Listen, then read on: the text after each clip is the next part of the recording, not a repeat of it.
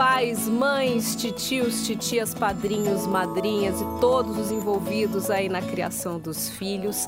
Bebê gordinho não significa só um bebê fofo e não necessariamente um bebê saudável. Isso é o mais importante. A gente está aqui hoje para trazer um super alerta. Dobrinha é comum, mas dependendo do caso, é um sinal de atenção.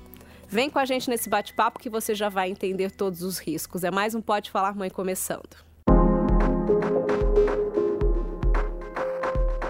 Bom, pessoal, obrigada pela companhia de todos que estão escutando a gente mais uma vez. Hoje o alerta aqui é importantíssimo, que é a obesidade infantil.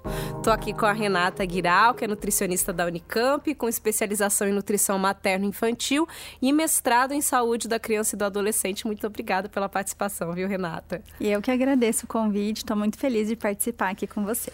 Renata, começa explicando pra gente quando um bebê pode ser considerado obeso, né? Porque quando a gente fala de dobrinhas, a gente não pode levar só isso em consideração, claro, porque é comum o bebê até um ano de idade ter suas dobrinhas, né? Então, qual é o parâmetro para que os pais entendam que se trata de um quadro de obesidade? É bastante importante a gente nunca se deixar levar pelo nosso olhar e muitas vezes um olhar não técnico. Então eu brinco que todos os bebês sempre vão ser lindos e as dobrinhas são muito bem-vindas, mas é importante que no acompanhamento com o pediatra, muitas vezes no acompanhamento nutricional também, essa criança seja avaliada em relação ao ritmo de ganho de peso, a quanto de peso ele tem hoje em relação ao peso de nascimento.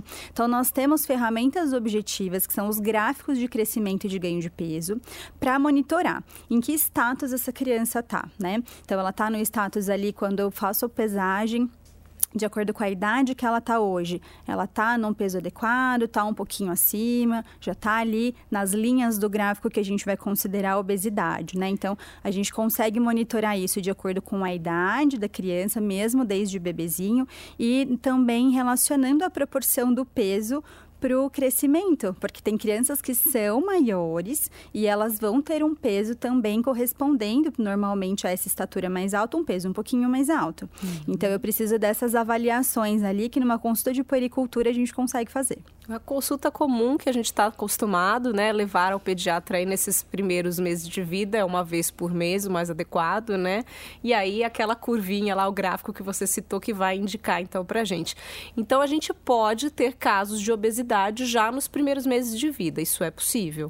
A gente pode, porém é importante a gente definir o que a gente faz com essa informação, porque para criança, principalmente para os lactentes, né? Então lá para as crianças com menos de dois anos de vida, a gente gente tem que ter muita cautela em relação a recomendar, por exemplo, o emagrecimento dessa criança, né? É porque quando a gente fala nos primeiros meses, normalmente a criança ainda está só mamando, né? Ou o leite materno ou a fórmula. Isso faz diferença também a criança que mama o leite da mãe tem menos ou mais propensão a se tornar uma criança obesa do que aquela que usa fórmula? Existe essa correlação, a gente tem na literatura que as crianças amamentadas em seio materno, elas têm um melhor controle de fome e de saciedade, então elas regulam melhor a ingestão, o volume de ingestão de leite que ela acaba consumindo. Enquanto que a criança que é aleitada aí na mamadeira, normalmente com o leite artificial, a gente tem um pouquinho uma perda, né, desse componente. Tem um reflexo lá na frente também em relação ao padrão de alimentação que começa já é, com a decisão ali, com a escolha pelo leite que a criança vai receber nos primeiros meses de vida. Então existe essa correlação, porém a gente não pode falar que a criança que recebeu leite materno, com certeza será uma criança saudável, né, sob outros pontos de vista ao longo da vida toda, e nem que a criança que precisou ou que a família optou por oferecer fórmula infantil terá obrigatoriamente obesidade, né? Aconteceu, né? Existe ali então um quadro detectado pelo pediatra de obesidade, como você já adiantou, é preciso ter muita cautela, né? Não é, é um momento de dieta, como agir então, né, nesse caso, se já nesses primeiros meses esse bebê está acima do peso adequado? Para o bebê que recebe leite materno, a gente não tem certeza do quanto ele mama em cada mamada, a gente não consegue quantificar isso, né? Existem algumas recomendações que sugerem que a gente siga com o leite em livre demanda, que a gente não manipule esse aleitamento. Eu sou a favor dessa recomendação, mesmo que a criança esteja ficando nos primeiros meses um pouquinho acima, porque isso normalmente se corrige quando a criança começa a se alimentar com os alimentos sólidos, desde que isso seja bem feito, né? Desde que sejam alimentos de qualidade. Então a gente tenta trabalhar na criança que está com fórmula infantil, que ela regule um pouquinho a ingestão, não para que ela perca peso, mas para que o ritmo de ganho de peso não continue tão alto. E quando a criança já come, a gente vai primeiro trabalhar a qualidade dos alimentos que ela recebe. Eu acredito que a, na maioria dos casos a obesidade surja realmente mais para frente, né? No momento em que a criança começa a comer de tudo, por exemplo, né? A partir dos dois anos, vamos dizer aí, quando que a criança é, nesse, nessa fase, né? Como identificar isso e se é realmente o momento também de ter algum controle, alguma dieta? É, quando a gente observa o hábito alimentar da família, e não só alimentar, mas também tudo que a criança, que a família, né, pratica, às vezes de atividade física, tem por hábitos, a gente já tem que ficar com o nosso radar ligado aí em relação a isso, né? Tem uma faixa etária em que a obesidade é mais comum nesses primeiros pra, anos de vida? Nós temos. A gente tem uma estatística aqui no Brasil de que em torno de 5% das crianças menores de 5 anos vão cursar com obesidade e de 5 a 10 anos isso sobe para 10, 12%. Então, para as crianças maiores, essa incidência é um pouquinho maior também, né? Sim. Então, é, corresponde ao seu comentário até de que, poxa, será que quando começa a comer a gente não desenvolve mais isso do que quando a gente pensa no aleitamento, por exemplo, né? Sim. Eu acredito que sim. E os dois primeiros anos, apesar apesar de não ser o momento mais comum, né, de se identificar um quadro de obesidade, eles são cruciais, né? Quando a gente fala de formação de paladar, de, de imunidade, né? Sim, a gente tem um conceito trabalhado não só na nutrição, mas nas ciências da saúde nos últimos anos, dos mil dias, que correspondem aos dois primeiros anos de vida da criança e ao período da gestação, com os três meses pré-gestacionais. Esse período a gente chama de um período de programação metabólica mais intensa. Então, então, ali a gente consegue trabalhar toda essa formação de hábitos, mas também como o nosso organismo vai corresponder aos fatores externos de estímulo que a gente recebe. Então, se nesse comecinho da vida a gente trabalha com hábitos adequados, e nem só de alimentação, hábitos de sono, hábitos de exposição a telas para criança, hábitos já de atividade física, né? Porque às vezes eu tenho lá uma criança de um ano, um ano e pouquinho, que fica o tempo todo paradinha numa tela, não tem atividade de acordo com o que é adequado para a idade, né? Quando a gente fala em atividade física nessa faixa etária, nós nem estamos falando de exercício em si, é do brincar realmente, né? A criança precisa se mexer, se exercitar, se movimentar, né? Isso, é parte inclusive do desenvolvimento neuropsicomotor dela, né? Não só pensando em gastar caloria e apenas prevenir obesidade, tem outros benefícios associados também, né? Você falou do hábito do sono também, então é uma coisa que pesa aí, literalmente, né, na, na questão do, dos quilinhos a mais. Isso, porque está muito ligado com os hábitos, com a rotina, né? Criança é muito dependente de rotina. As escolhas alimentares que ela vai fazer, e se engana quem pensa que é só o adulto que escolhe pela criança, em algum momento a criança vai desenvolver as preferências e isso não, não é um problema, né? Estão é, muito ligadas com a rotina a qual ela é exposta. Então, é bastante importante que a família abrace a causa aí da prevenção da obesidade. Sim, você falou já adiantou um pouquinho a questão dos hábitos familiares, acho muito importante né, a gente detalhar isso. É, quando o pai ou a mãe já são obesos, a chance dessa criança ser obesa é maior? É, existe um fator também genético ou é só essa questão de hábito? Não, existe um fator genético. A gente sempre tem que dizer que a obesidade ela é multifatorial. Então, o ambiente pode favorecer. Quando eu tenho um né, dos pais, ou o pai ou a mãe com obesidade, eu tenho 50% de ter uma criança na família com obesidade. Se ambos são obesos, né, eu tenho até 80% de chance dessa criança cursar com obesidade em algum momento da infância e da adolescência. Isso não diz respeito apenas ao hábito da família, mas também é um potencial genético que a gente já tem bem estabelecido. Claro que não, a gente não, não deve olhar para isso e falar, ah, então não tem o que fazer. Eu digo que é muito pelo contrário, né? Aí sim que a gente tem que se atentar mais ainda para isso e favorecer ações ali que previnam até com mais intensidade as complicações, o excesso de peso ali que pode até se tornar patológico em algum momento. Vamos falar um pouquinho dessas complicações, então, Renata. Que tipo de complicações, de problemas de saúde uma criança pode ter pelo fato de ser obesa? A gente tem problemas em formação de massa óssea, em ganho de massa muscular. Se engana quem pensa que diabetes e hipertensão é, associadas ao excesso de peso são condições dos adultos, as crianças também podem ter. Claro que para adultos isso é muito mais frequente, mas a gente tem criança ali por volta dos 10 anos, na pré-puberdade, já manifestando né, essas complicações. Tem toda uma questão de desenvolvimento aí de, da cuidade pessoal, né, da imagem corporal prejudicada, do bullying que as crianças sofrem na escola, do aumento na chance de transtorno alimentar, dos problemas emocionais, psicológicos que podem acontecer, né? E então, complicações até cardiovasculares, né? Eu imagino, mesmo com pouca idade. Com certeza. E se engana quem olha para colesterol e triglicerídeo, por exemplo, só lá para os adolescentes, às vezes a gente não faz exame nas crianças e muitas vezes as crianças já apresentam essas alterações e precisam de mudança de hábito para que essa alteração não se prolongue ao longo da vida e não seja de fato um problema aí para um evento cardiovascular precoce. Bom, também vai participar hoje aqui do nosso episódio o Dr. Davi Nordon, que é ortopedista pediátrico, professor de saúde pública da PUC São Paulo, no campus de Sorocaba. Obrigada por dedicar um tempinho aqui para gente, Davi. Eu que agradeço o convite, sempre é um prazer participar com vocês. Olá a todos e todas. É, o Davi veio para confirmar que a obesidade infantil é um problema de saúde pública grave e que não se restringe a todos os riscos que a gente já colocou aqui, né, doutor? Do ponto de vista ortopédico, que tipo de complicações a obesidade pode trazer nessa faixa etária? É, ela traz várias coisas para a gente. Primeira coisa delas é uma característica que muitos talvez já tenham percebido nas crianças mais gordinhas, que é os joelhos mais para dentro. O joelho valgo que a gente fala, fazendo aquele X então isso faz com que os joelhos encostem um no outro, as coxas se, se batam na hora que está caminhando. Além disso, os pés acabam sendo mais planos, porque tem uma carga maior no arco do pé. Isso ao longo do tempo, para o adulto, isso pode comprometer, causar um desgaste mais precoce das articulações, especialmente se ele for mais pesado, se ele mantiver a obesidade aí na vida adulta. Existe um impacto direto do excesso de peso também com a formação dos ossos em si.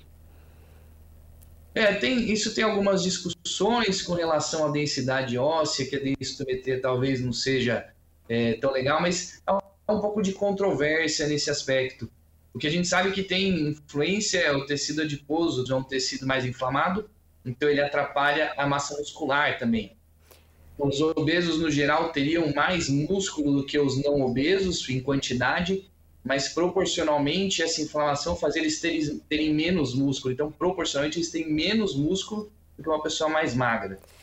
Esses casos que você citou, né, do joelho em X e do pezinho mais plano, existe uma faixa etária mais comum disso acontecer?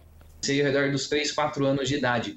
A ideia é que a criança obesa ela acabaria, acabaria mantendo esse joelho em X por mais tempo, às vezes até sem conseguir reverter, sem conseguir corrigir conforme ela cresce. Eu ia te perguntar justamente isso. É um quadro reversível? Existe tratamento e esse tratamento também teria relação com a perda de peso, né? Como, como corrigir isso para a criança que já sofre desse problema? A partir do momento que ele está tão para dentro, que a gente considera que ele está fora do padrão normal, um pouco para dentro é o normal para o brasileiro, a gente tem a indicação de fazer um procedimento cirúrgico que vai fazer essa correção. Uma coisa bem simples, a gente chama de crescimento guiado, mas ele permite que conforme a criança cresce, essa deformidade vá se corrigindo. E eu li que crianças obesas podem sofrer fraturas com mais facilidade. Isso faz algum sentido, doutor? É mito isso é verdade? Elas acabam fraturando mais, não tanto por uma qualidade óssea pior, mas porque é mais carga mesmo. Então, uma criança mais gordinha vai ter mais massa apoiando, por exemplo, num braço, né, no antebraço ou na perna. e isso aumenta a chance dela quebrar, né, dela fraturar. Da mesma forma, as fraturas às vezes são mais graves e aumenta a necessidade de procedimento cirúrgico para tratar essa fratura, especialmente que como ela é mais gordinha, tem mais é, gordura em volta do osso, isso atrapalha a estabilidade dentro do gesso. Então acaba sendo mais fácil para a gente sempre os mais magrinhos. E quando a gente fala também aí, né, do sobrepeso durante uma atividade física, essas crianças mais gordinhas, vamos dizer assim, não conseguem atingir uma velocidade como as outras também, né, o mais comum. Então, consequentemente, gastam menos energia, acabam caindo naquele quadro, né, Renata, que a gente falou também, da, da falta da atividade, de repente até uma falta de estímulo, né? Porque a criança sabe que ela não vai correr como ela deveria, tem aquela comparação com o coleguinha, aí entra o papel do, do pai e da mãe também no incentivo, né? Não, com certeza, dos pais, da escola, dos profissionais de saúde, né, que estão envolvidos aí no cuidado dessa criança, até para a gente reforçar para a família, né, não sei se o doutor Davi concorda comigo, mas não é uma contraindicação que ela se esforce, que ela tente evoluir nos exercícios.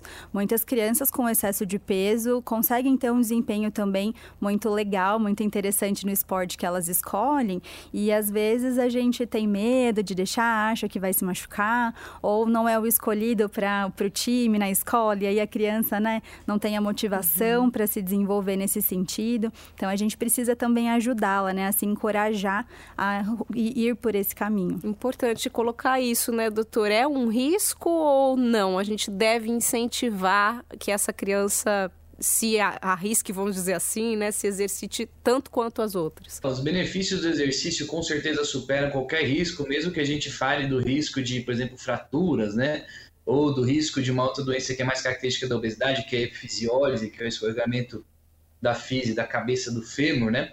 É, mas sem dúvida os exercícios compensam sim. Eu vou até contar para vocês, eu era uma criança gordinha, eu acredito que eu chegasse a beirar a obesidade mesmo. Eu fazia natação, sempre gostei muito de natação é, eu mandava ver, isso me ajudou muito a emagrecer e eu aproveitei o estirão da puberdade justamente nesse momento aí para conseguir crescer e perder um pouco de peso. A natação, imagino que seja uma ótima opção, até para não ter essa sobrecarga, né, nos joelhos, no quadril, para a criança que já está nesse quadro Exatamente. de obesidade, né?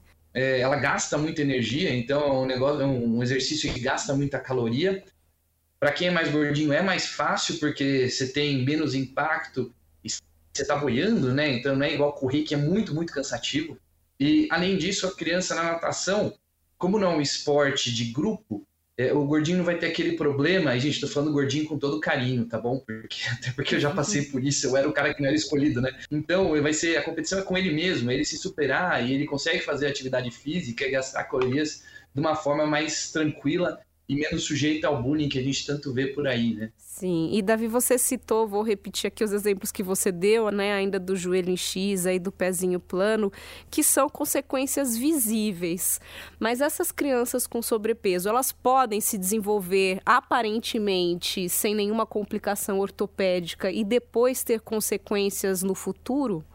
O, o principal negócio aqui não é você ser obeso na infância e emagrecer, que isso é excelente, então, né, pelo menos você emagreceu e você não se tornou um adulto obeso, mas o problema é você ser uma criança obesa e continuar como um adulto obeso, que aí é que o negócio é, atrapalha mesmo. Então você começa a ter muito mais desgaste por causa de tempo. Você desgastar uma articulação leva tempo.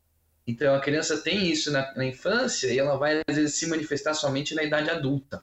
Daí que é tão importante que a gente falou adequar a nutrição e os esportes para ela poder emagrecer eh, e virar um adulto saudável. É, e eu imagino que quando esse quadro aparece tão cedo, aí acho que a Renata também pode ajudar a gente com essa resposta, é que quando a criança ou adolescente já tem esse sobrepeso nesta faixa etária, as chances dele crescer e ser um adulto obeso é maior, Renata, ou não necessariamente? É bem maior. Quando a gente tem obesidade na adolescência, a gente tem alguns levantamentos aqui no Brasil que sugerem que até 80% dos adolescentes serão adultos é, com obesidade.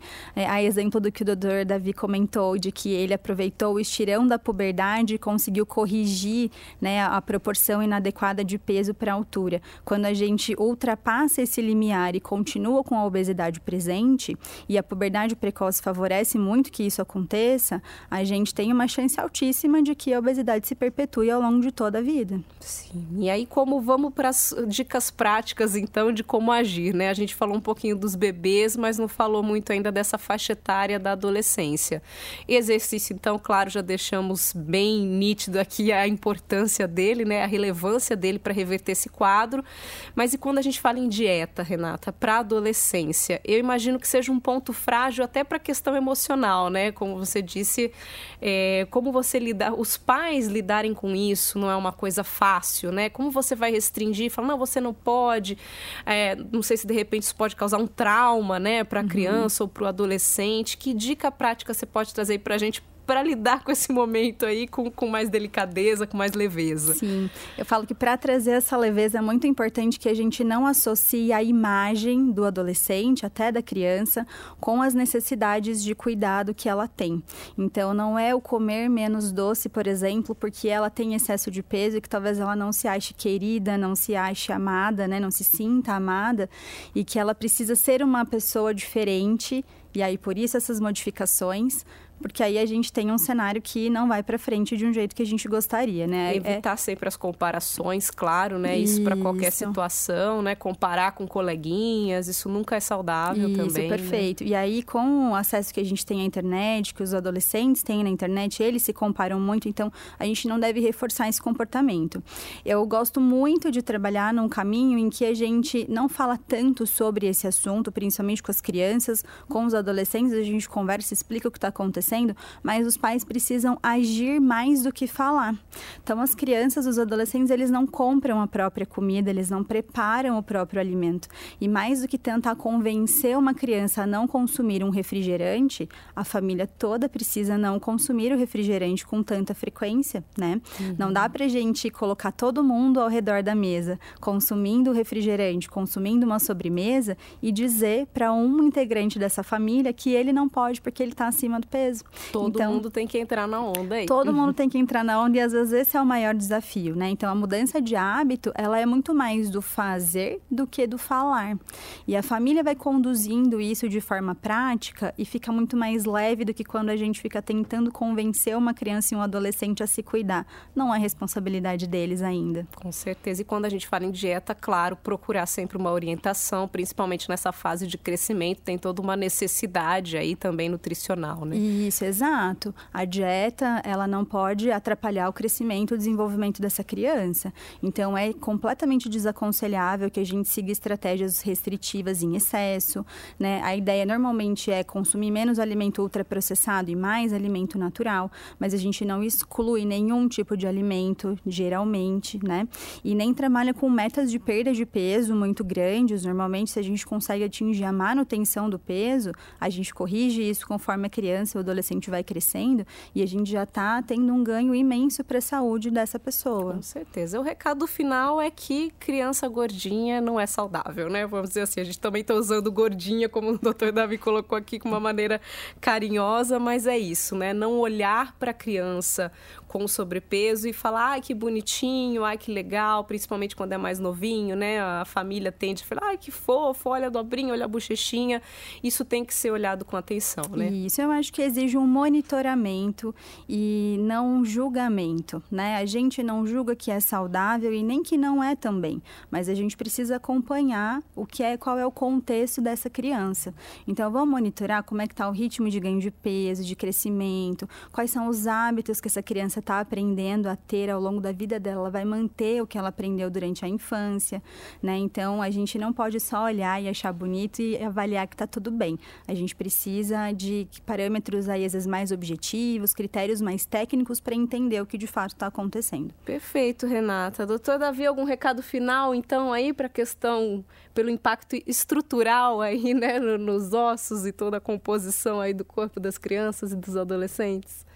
Puxa, acho que vocês falaram super bem. Ela falou exatamente tudo que eu falo nos pacientes, especialmente de aproveitar isso, de manter o peso e aproveitar o crescimento, que é uma técnica excelente, né? E criar o hábito das atividades físicas desde novo, desde a infância. É uma coisa que em casa a gente acaba brigando. Eu gosto muito de fazer exercício minha esposa não gosta, e a nossa filha adolescente fica aqui, não quer fazer nem a pau, né? Mas a gente fica lá brigando, não, você tem que fazer, porque tem que criar esse hábito que a gente está cuidando de você no futuro, não é agora. Você pode estar tá odiando a gente nesse momento, mas eu sei que você lá no futuro, quando for adulto e tiver esse hábito de fazer atividade física, vai me agradecer. Com certeza, vão agradecer muito. E eu já aproveito para agradecer os dois aqui mais uma vez. Obrigada, doutor Davi, por mais uma participação aqui com a gente. Eu que agradeço pelo convite, estou sempre à disposição aí. E obrigada, viu, Renata? Até pela presença aqui, né? Estar aqui presencial, sei que também não é uma tarefa fácil, então muito obrigada. Não, eu que vez. agradeço, agradeço ao doutor Davi também. Foi excelente estar com vocês.